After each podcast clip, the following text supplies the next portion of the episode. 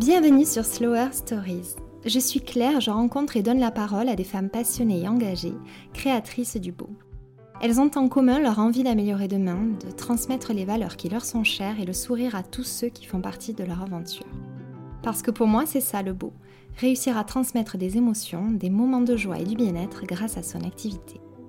Slower Stories est un espace sororal bienveillant et inspirant qui valorise la puissance créatrice des femmes présentant chacune d'entre nous et le mieux-être.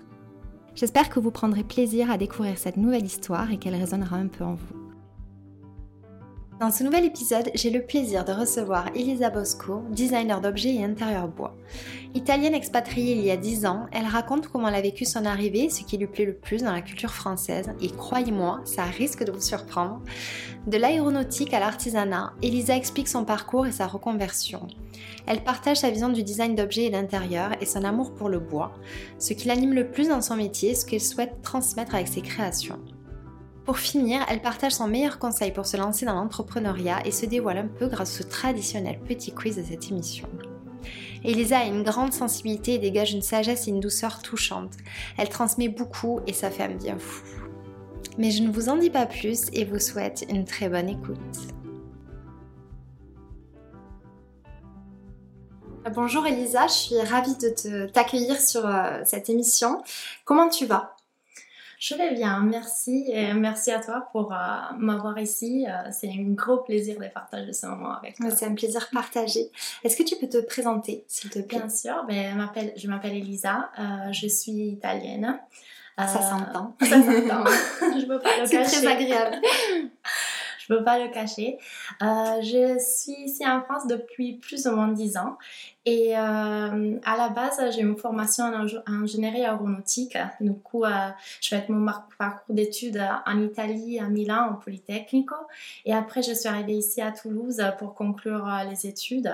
Je travaillais à Arbus pendant six ans.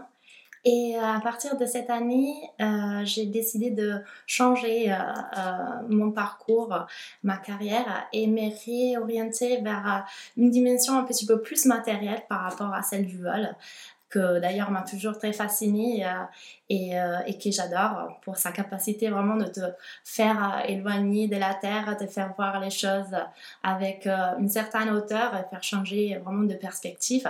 Mais du coup, je me suis orientée dans une dimension plus matérielle qui est celle de design des intérieurs et euh, de la création d'objets de décoration et des meubles. Ok, c'est un très très beau projet. J'imagine que bah, tu vas nous expliquer, mais c'est lié à des passions qui étaient déjà là. Absolument. Oui, en fait, euh, euh, j'ai toujours été passionnée par la création de certains objets. et notamment, j'ai eu un gros coup de cœur pour la matière du bois et euh, qui me permet effectivement de, de, réaliser des objets de décoration qui peuvent être aussi utilisés dans le quotidien. Et, euh, et ça, c'est pour moi quelque chose de, de essentiel, en fait, euh, la fonctionnalité et avec un certain caractère, du coup amené au travers de la matière, des émotions, de la chaleur et aider les personnes et moi-même aussi à atteindre certains objectifs. Ok, Ok, c'est un, très beau projet. Tu me disais donc euh, que euh, tu es arrivée euh, en France il y a 10 ans. Comment tu as vécu ton expatriation? Dis-moi, ton ressenti par rapport à là où tu venais. C'était une grosse aventure. je suis arrivée ici en France pour terminer mes études en ingénierie aéronautique et, euh, et, je suis arrivée avec euh, beaucoup d'envie euh, de, de, découverte. Vraiment, je partais à l'aventure. J'ai un esprit un petit peu d'exploratrice, aventurière. et je suis arrivée ici sans connaître la langue. Et du coup, c'était tout nouveau. Et j'ai eu un coup de cœur, un coup de foudre immédiat pour ce pays quand j'ai essayé ma première tarte au citron et à mon premier verre de Ricard. je dois dire que T'étais conquise. Et oui, non, la France, ça m'a accueilli euh, et, euh, et, ça m'a permis vraiment de faire des expériences magnifiques, connaître plein des, de monde. En fait, j'ai eu la chance à travers de, de l'école de rentrer dans un environnement très international. Du coup, connaître des personnes qui venaient de, des États-Unis, du Canada, des Landes. et après, au travers de mon travail chez Airbus, mais aussi pour, à, travers de la passion que j'ai pour la musique, je suis rentrée un petit peu plus tôt dans ce tissu autochtone de la France et, euh, connaître vraiment la, culture française qui m'a appris énormément de choses. Et euh, notamment, euh, une des choses que je porte toujours avec moi dans le cœur, c'est cette capacité des Français de, de combattre pour ses propres valeurs, pour ses propres droits, de, de, parler, euh, d'engager dans un discours social et, euh, et aussi l'attention à la politesse. Euh, oui, c'est quelque chose que j'ai pas vraiment avec moi n'importe où je vais. La puissance d'un bonjour, de merci, au revoir, c'est quelque chose de, de magnifique que j'ai vraiment euh, remarqué avec, euh, avec euh, puissance ici en France. C'est formidable d'entendre ça et, je, suis agréablement, alors pas surprise parce que c'est vrai que la, France, pour ce qui est de se battre pour ses engagements, elle est quand même connue pour ça historiquement. Et c'est quelque chose qui différencie de l'Italie, ça?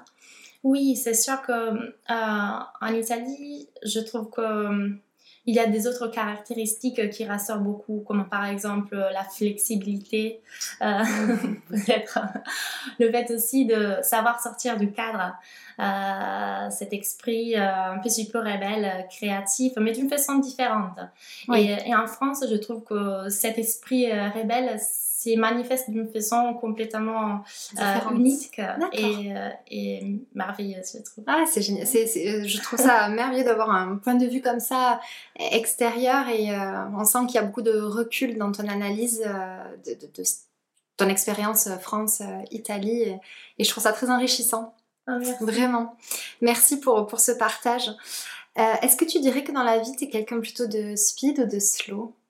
J'adorais cette question en fait euh, parce que je sais pas exactement répondre avec un ou l'autre. J'aimerais bien plutôt me définir comme euh, ou, m'imaginer comme une danseuse. En fait, je trouve qu'il y a plutôt un rythme dans la vie et, euh, dans cette dimension terraine, hein. il y a cette on vit pratiquement une sorte de danse perpétuelle hum, pendant notre vie en fait.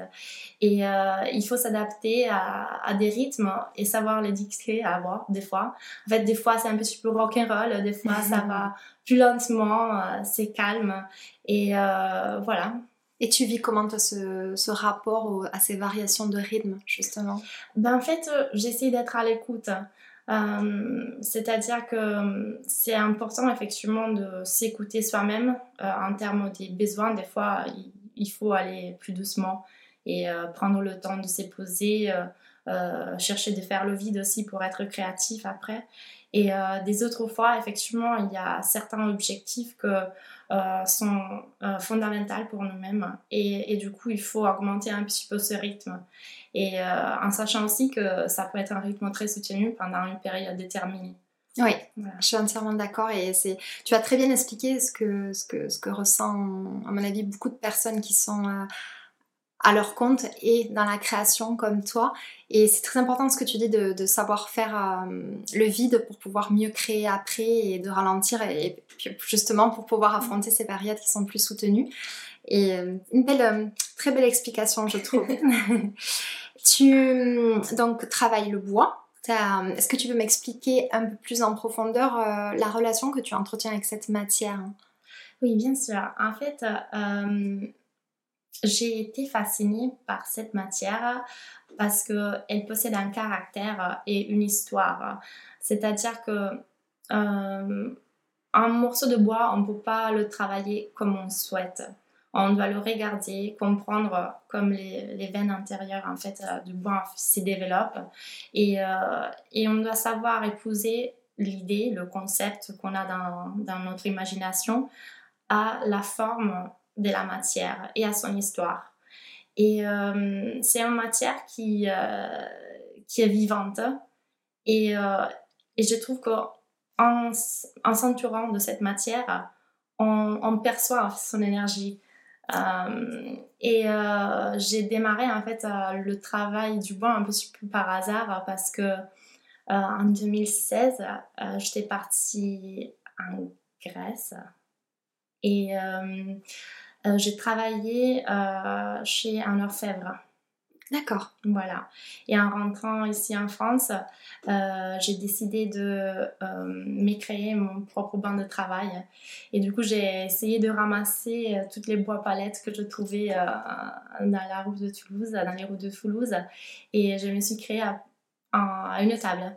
Et, euh, et, en faisant ça, je suis complètement tombée amoureuse de cette matière qui s'épate vraiment à l'utilisation quotidienne, quotidienne. Et euh, en fait, euh, ça donne la possibilité de créer des objets qui, qui ne sont pas du tout vaniteux, en fait. Et j'adore ça. Ah, c'est très beau. C'est c'est magnifique, je trouve, d'avoir de, un tel coup de foudre pour une matière et qu'elle t'inspire autant de, création et, surtout d'objets du quotidien, tu, vas nous expliquer de toute manière.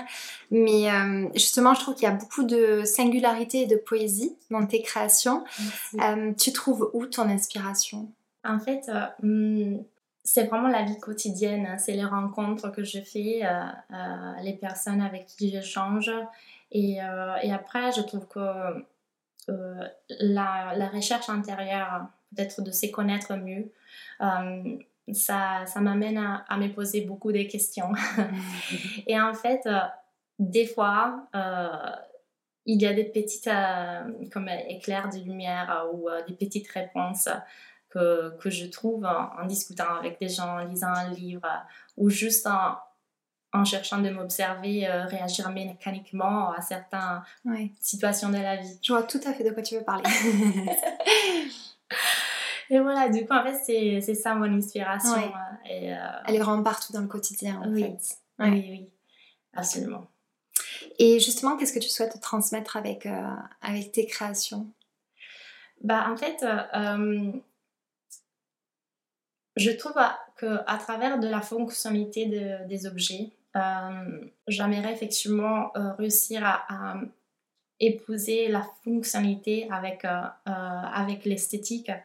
Et, euh, et, je trouve que chaque chose qu'on utilise dans notre quotidien, que ce soit une, pièce de mobilier ou, juste un objet de décoration, ça rentre dans la conversation du quotidien c'est-à-dire euh, juste une planche à découper euh, qu'on amène à, l'apéritif, euh, qui a une certaine forme ou un certain dessin, peut amener des émotions ou peut vraiment donner une certaine direction aussi à la conversation. Oui, mais susciter par exemple des réactions et... Exactement. Et du coup, c'est c'est cette on va dire, discours qu'on engage avec la fonctionnalité et la beauté et c'est ça que je souhaite communiquer avec euh, mes créations. D'accord, bah, c'est très très beau, vraiment. Et je crois que c'est ce que tu réussis à faire parce que vraiment tes créations sont magnifiques et je, mettrai le lien justement dans le descriptif du podcast pour que les personnes puissent aller voir tes créations parce qu'il n'y a que l'image qui parle vraiment d'elle-même, même si tu les décris avec beaucoup de, beaucoup de justesse. Euh, est-ce que tu dirais que c'est euh, difficile d'être artisan aujourd'hui? Euh, c'est sûr qu'être artisan euh, amène des, des, challenges, des défis euh, en ce moment. je peux en citer, je pense, au moins deux, qui, qui est le premier, en fait, c'est trouver un certain clientèle en audience qui est sensible au travail, qui est sensible à un métier qui vit dans une dimension temporelle plus dilatée. Euh, cette sensibilité s'est nourrie de l'artisanat et l'artisanat s'est nourri de cette sensibilité. Et, euh, je trouve que ça, c'est un, gros défi, un, gros challenge, c'est faire connaître, c'est réussir à trouver des interlocuteurs avec lesquels on peut changer d'une façon éthique. Et, euh, et ça, ça c'est sûr que dans un monde qui va à une certaine vitesse, euh, n'est pas euh, quelque chose de, de donné ou acquis. À tout le monde, oui, c'est certain. Ouais. Et ça, c'est une chose. Et après, je trouve qu'en ce moment historique, il y a une grosse discussion aussi sur les matières, matières premières. Et parce que c'est vrai qu'en tant qu'humanité, on a vraiment utiliser les ressources de cette planète d'une façon un petit peu pas considérée, euh, genre mm, un peu exagérée, on va dire. Moins respectueuse en tout cas de ce que nous offre la nature, oui. Exactement. Mm. Et, euh, et, en tant qu'artisan, ben, ça peut amener des, des, challenges en plus euh, en ce moment déjà pour repérer certaines matières, mais aussi faire des choix qui, qui, qui, qui, soient éthiques et qui respectent aussi la nature.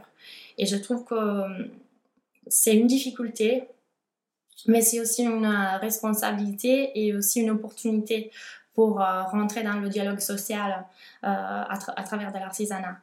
Et, et, du coup, c'est pour ça que je, je crois vraiment dans, dans cette, dans cette profession parce que ça a une place et ça montre l'importance d'avoir une dimension humaine dans le travail. Et Exactement.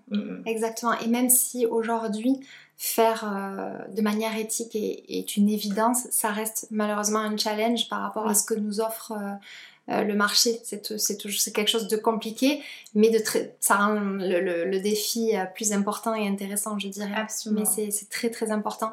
J'aimerais revenir sur quelque chose que tu as dit qui m'a interpellée parce que j'ai trouvé ta manière de le dire vraiment singulière. Tu as dit une dimension temporelle plus dilatée. Est-ce que tu veux m'expliquer ce que tu voulais dire par là? Ben, En fait, euh, hum, c'est sûr que créer, euh, concevoir euh, une pièce à l'échelle de l'artisanat, ça prend beaucoup plus de temps. Et du coup, c'est pour ça que je parle de cette échelle dilatée, parce qu'effectivement, c'est c'est une valeur différente qu'on donne euh, à la pièce, mais aussi à notre propriétaire, à notre propre savoir-faire. C'est euh, complètement différent. Et, euh, et c'est pour ça que je, je, parle aussi de la dimension humaine de, du, du, travail de l'artisanat. C'est parce que ça va à une vitesse qui n'est pas la vitesse d'une machine. Ça va à la vitesse... et c'est incompressible. c'est ça. D'accord. Et oui, donc c'est euh, et puis ça, hum, ce qui n'est pas évident aussi, c'est de le faire comprendre à, aux clients et potentiels clients qui, c'est normal, ce n'est pas leur travail, ils ne le côtoient pas, donc c'est pas toujours compris. Hum, est-ce que tu as envie, toi, de, transmettre ce côté pédagogique qui expliquerait le métier de l'artisanat?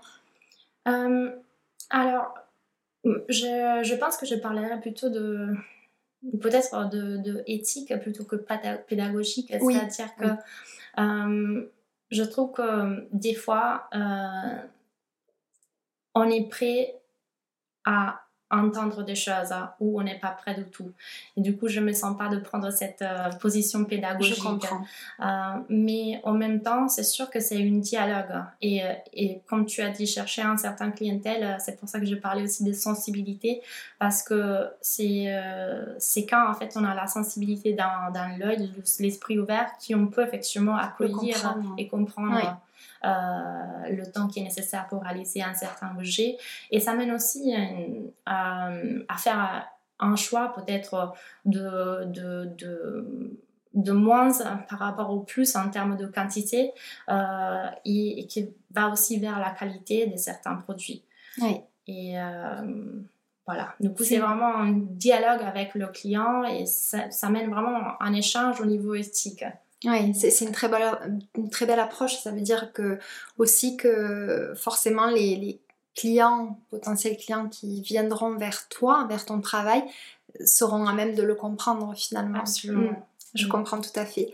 Euh, tu m'as expliqué qu'en parallèle euh, donc de ton activité, tu as repris tes études pour euh, obtenir un master en architecture parce que tu as une vision un peu plus euh, globale de ton projet. Est-ce que tu peux m'expliquer? Oui, bien sûr.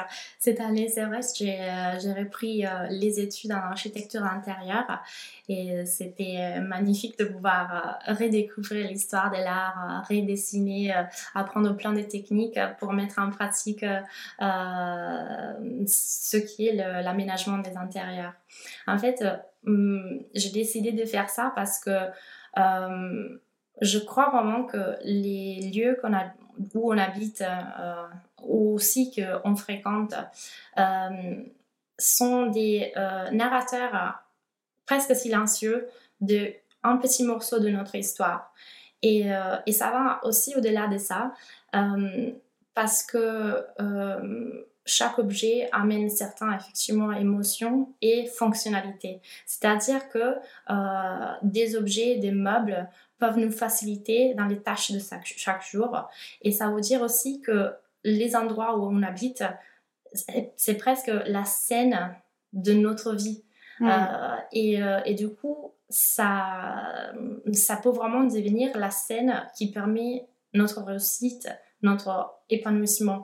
Et du coup, c'était cette dimension générale qui va au-delà de la création de, de, la pièce mobilière singulière et qui regarde vraiment à l'aménagement de, de, l'intérieur en pensant, en réfléchissant à qu'est-ce que c'est que moi, comme personne qui va habiter cette, cette lieu, euh, souhaite euh, obtenir, euh, quel objectif je souhaite atteindre et quelles émotions j'aimerais bien prouver quand je suis dans cette eh pièce.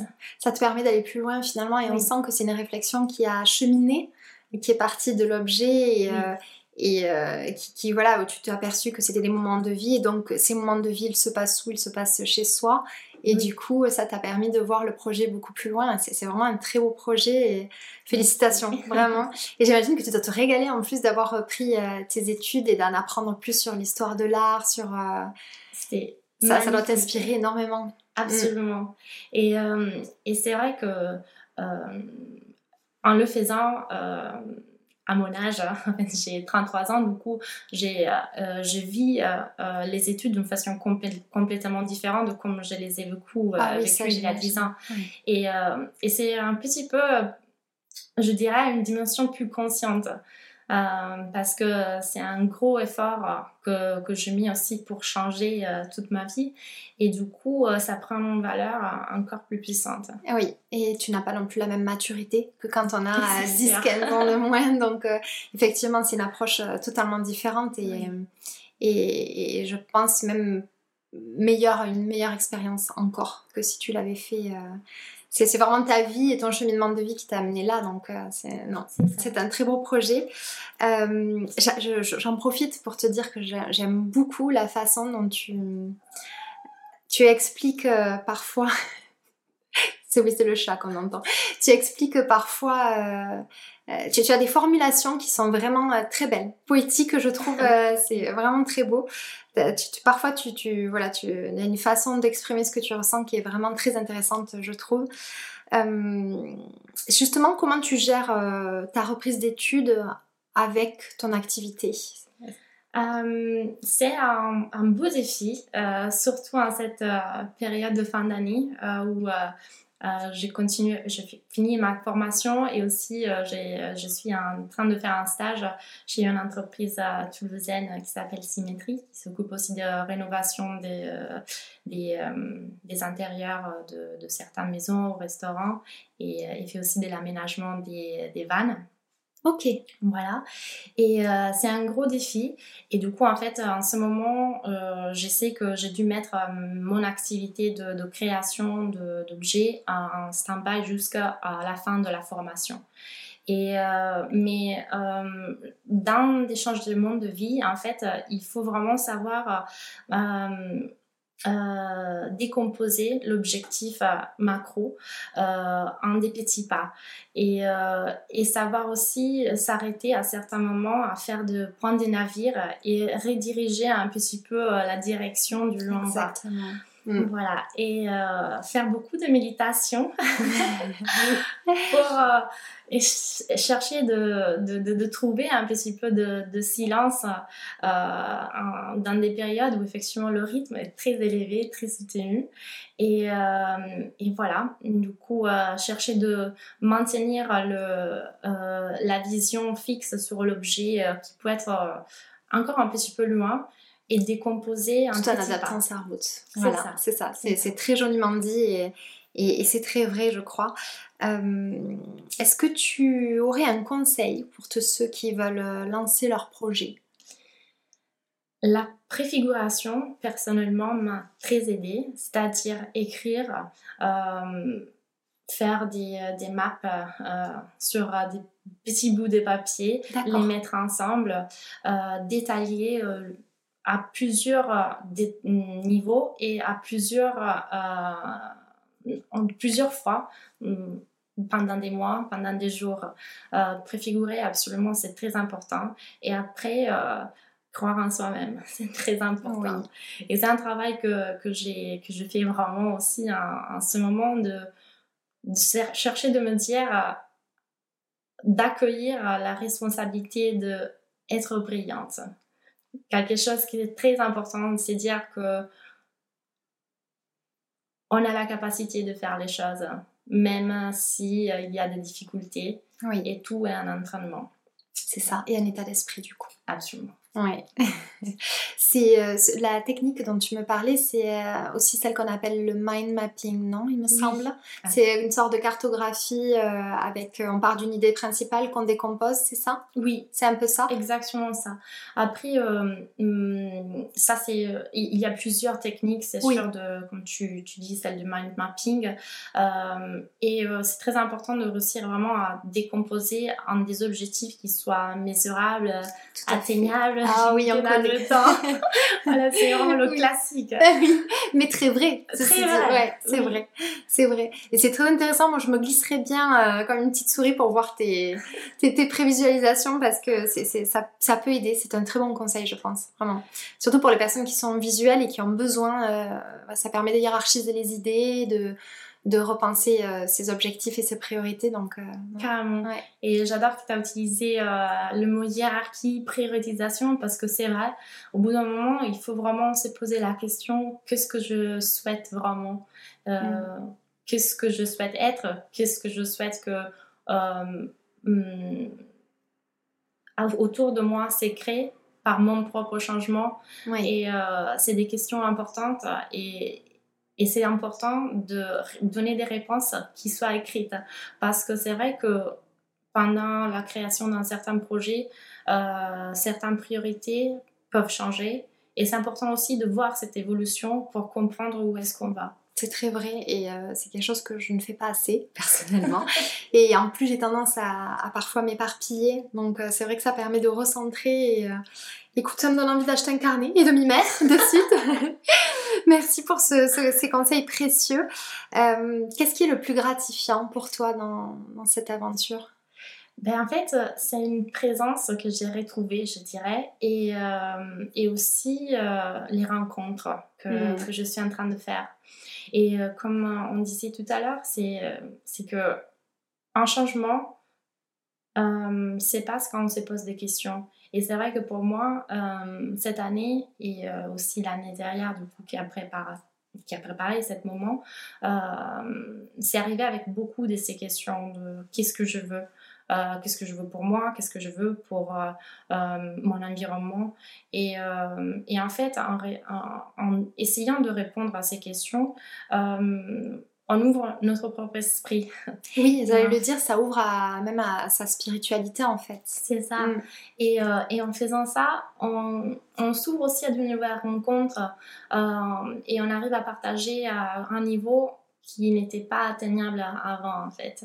Et c'est ça qui est une des choses euh, euh, plus importantes en fait pour moi de, de ce parcours, de ce changement. C'est vraiment euh, la conscience et le fait de activement chercher de, de activer un changement à moi. Oui. Ouais, c'est très, très joliment dit. C'est des périodes qui sont vraiment très précieuses et enrichissante. Et ça permet vraiment de mieux se connaître. Euh, je, je, suis entièrement d'accord avec toi et euh, je suis aussi passée par une, une période similaire. Et, euh, et, parfois, ce sont des périodes même qui durent un peu, oui. parce que ben, c'est toujours ce... on, parfois, le chemin est un peu plus long, on atteint ce qu'on veut faire, mais ça nous amène sur d'autres choses, d'autres opportunités, et, et, on se pose sans cesse des questions, et je crois que c'est un peu ça aussi lancer son activité, ses projets, et c'est ce qui est le, le, le, plus enrichissant, je trouve. Qu'est-ce que tu aimerais dire à la Elisa enfant? Alors, je pense qu'elle n'aurait pas trop écouté des choses. du coup, ce que j'aimerais faire, c'est lui amener mes couverts à salade avec le quai. Et je pense que ça, ça aurait parlé beaucoup plus que des mots. C'est très, très, très bien. Euh, est-ce que tu peux me donner ta définition de faire le beau? Oui. En fait, euh, faire le beau, euh, pour moi, signifie raconter une histoire. changer le moindre en plus. C'est-à-dire que pour moi, il y a de la beauté dans les singularités, dans les choses qui ont vécu, quelque chose dans l'histoire. Et, euh, et, du coup, je reviens un petit peu à la matière parce que la, matière a sa propre histoire. Et en fait, euh, en essayant d'épuiser euh, une idée, une forme avec l'histoire de la matière, c'est là en fait que je trouve qu'on fait le beau. Et parce qu'on crée une connexion et on crée une connexion dans une certaine harmonie.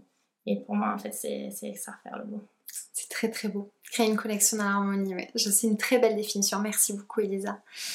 Euh, on va terminer cette, cette, belle conversation par le, traditionnel petit quiz de cette émission. Euh, je vais te poser euh, quelques questions et tu réponds vraiment comme tu le sens, au feeling. Si tu veux développer, tu développes. Sinon, du tac au tac, c'est très bien aussi. Voilà. Est-ce que tu as un paysage qui t'inspire?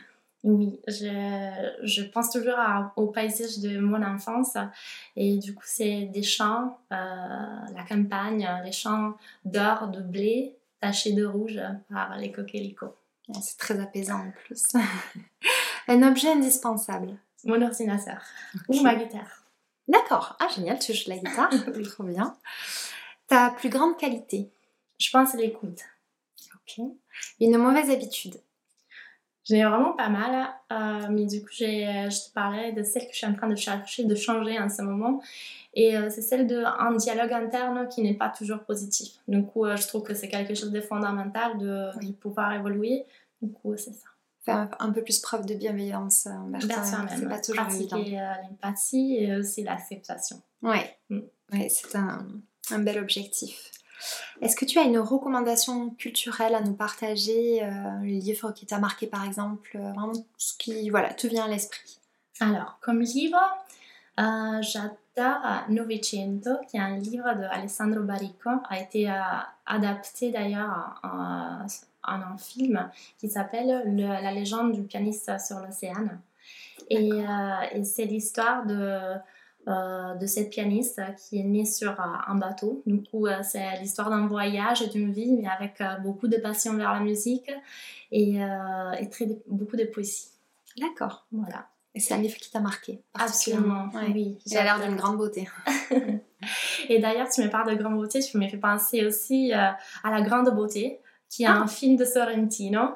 Euh, qui parle de Rome et j'adore ce film. Oh, génial, je le note aussi. Il est trop beau. D'ailleurs, euh, je pense que oui, il a gagné un Oscar aussi. D'accord. Et, euh, ça parle de, de, de, la ville des Roms. Mais en fait, c'est c'est quelque chose de très nostalgique et, et d'une façon très élégante. Je pense que ça parle de l'importance des racines. Ok, oh, super. Voilà. Super, je partagerai ça. Merci. Est-ce que tu as euh, un rituel bien-être?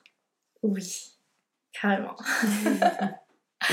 je pense que c'est très simple, mais euh, je trouve un bain chaud, c'est trop bien. J'adore les huiles essentielles. Après, c'est balader euh, dans la campagne. Oui. Et surtout, je trouve que c'est une soirée avec les copines. Ça, c'est essentiel. Ah, c'est génial, tu as bien raison. Je suis entièrement d'accord avec toi. Est-ce que tu as une Madeleine de Proust? Quelque chose qui te rappelle particulièrement ton enfance Oui. En fait, euh, je dirais le 22 mai. Euh, chaque année, je trouve qu'il y a un jour euh, en mai où le vent change de température, ça perd complètement sa fraîcheur. Et, et, et en fait, on sent dans le vent l'été qui arrive de loin. Ah, je vois exactement. Et tu, tu vois, et en fait, à chaque, chaque fois, en fait, il me semble d'approcher la fin de l'école. Je ne sais pas pourquoi, mais en fait, c'est hallucinant. C'est un souvenir que tu as rapproché à... C'est je m'attendrais pas, je m'attendais pas à cette réponse. J'aime beaucoup. J'aime beaucoup. Est-ce que tu as un mantra qui t'aide au quotidien? Oui. Euh, là aussi, j'en ai vraiment beaucoup, mais un que je suis en train de me répéter beaucoup euh, en ce moment, c'est de Rita Levi Montalcini qui est une euh, femme italienne, une euh, neurobiologue euh, qui a gagné le prix Nobel parce qu'elle a découvert le facteur de croissance nerveuse. D'accord. En 1982, 6, je sais pas, un truc comme ça. Et en fait, elle disait, on ne doit pas ajouter des jours à notre vie, mais de la vie à nos jours. Hmm, c'est une très belle citation. Je crois l'avoir déjà entendue. Elle est très très belle. Oui, j'adore ça. Merci. Euh, ce podcast valorise les femmes qui contribuent à rendre demain meilleur. Qui est-ce que tu aimerais que j'invite après toi? Ah, Il y en a beaucoup. Euh, je te dirais euh, Tiffany Lambert, qui a créé une agence de conseil en zéro déchet qui s'appelle Reducto. Et euh, j'aime bien son approche euh, euh, et surtout ce qu'elle fait pour, pour l'environnement. Je le trouve très important. Génial, merci beaucoup, je le, je le note. Comme ça, je, je regarderai ce qu'elle fait de plus près. Écoute, Elisa, merci beaucoup. J'ai vraiment adoré cette discussion. Elle était vraiment très apaisante et, et inspirante. Et Merci pour tout ce que tu partages et, ton engagement à toi aussi. Vraiment, je suis ravie d'avoir eu cette discussion avec toi. Merci, c'est un plaisir à absolument partager. Euh, euh, C'était très beau de discuter avec toi. Mais écoute, je te souhaite bonne continuation dans tes projets et, euh, et je doute pas que ça va très très bien se passer. à très bientôt, Elisa. Merci. Merci à toi. J'espère que cet épisode vous a plu, j'ai pris beaucoup de plaisir à l'enregistrer. Si vous souhaitez me soutenir et ne manquer aucun épisode, je vous invite à vous abonner sur votre plateforme d'écoute et pourquoi pas, si le cœur vous en dit, à noter le podcast et à laisser un avis, ça m'aidera à le faire connaître. Je vous retrouve dans 15 jours pour une nouvelle histoire inspirante. En attendant, on se retrouve sur le compte Instagram Slower Stories pour plus de contenu. Prenez bien soin de vous.